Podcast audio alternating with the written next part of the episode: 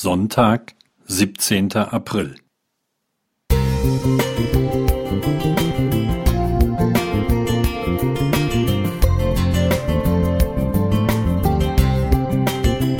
Ein kleiner Lichtblick für den Tag.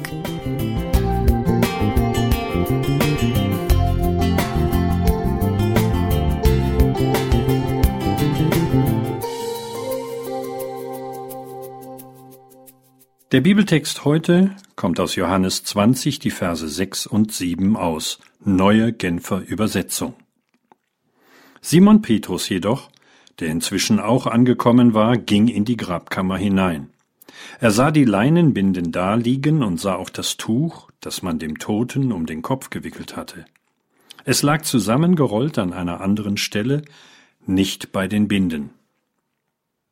Man hätte es kaum gedacht, Seit den Erfahrungen mit einem Präsidenten der jüngsten amerikanischen Geschichte spielt Wahrheit im Denken der Menschen wieder eine stärkere Rolle. Man hat gesehen, wohin alternative Fakten und postfaktisches Denken führen. Und ausgerechnet die Anhänger jenes Präsidenten fühlten sich um die Wahrheit bei der Wahl betrogen. Der Evangelist Johannes berichtet uns im heutigen Text die Fakten. Das griechische Wort, das er für das Sehen von Petrus benutzt, schließt auch das Erwägen und gedankliche Verarbeiten ein. Petrus überlegt. Wenn es Freunde gewesen wären, die den Leichnam Jesu mitgenommen hätten, dann hätten sie ihn nicht ohne die verhüllenden Binden abgeholt, quasi entehrt. Andererseits, warum sollten sich Feinde als Grabräuber die Mühe machen, die Tücher sorgfältig beiseite zu legen?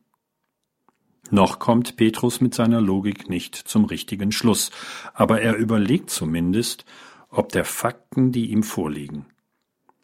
Denen fühlten sich auch die Evangelisten verpflichtet, denn sie berichteten alle, dass die Frauen zuerst von der Auferstehung Jesu erzählen.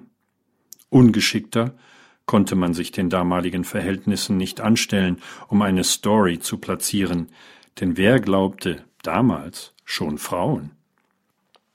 Wenn die Jesus-Nachfolger erwartet hätten, dass ihr Lehrer aufersteht, hätten sie sich am Ostermorgen nicht mit Salben auf den Weg gemacht, sondern mit Palmzweigen.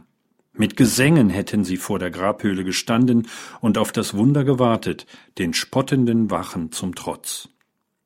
Stattdessen lesen wir zunächst nur von Niedergeschlagenheit, Verzweiflung, Tränen, Ratlosigkeit und handfestem Zweifel.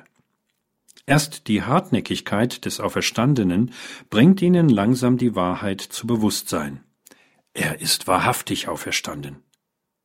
Wer die Auferstehung anzweifelt, hat sich mit den Fakten nicht ausreichend befasst. Die sprechen eindeutig dafür, Jesus lebt.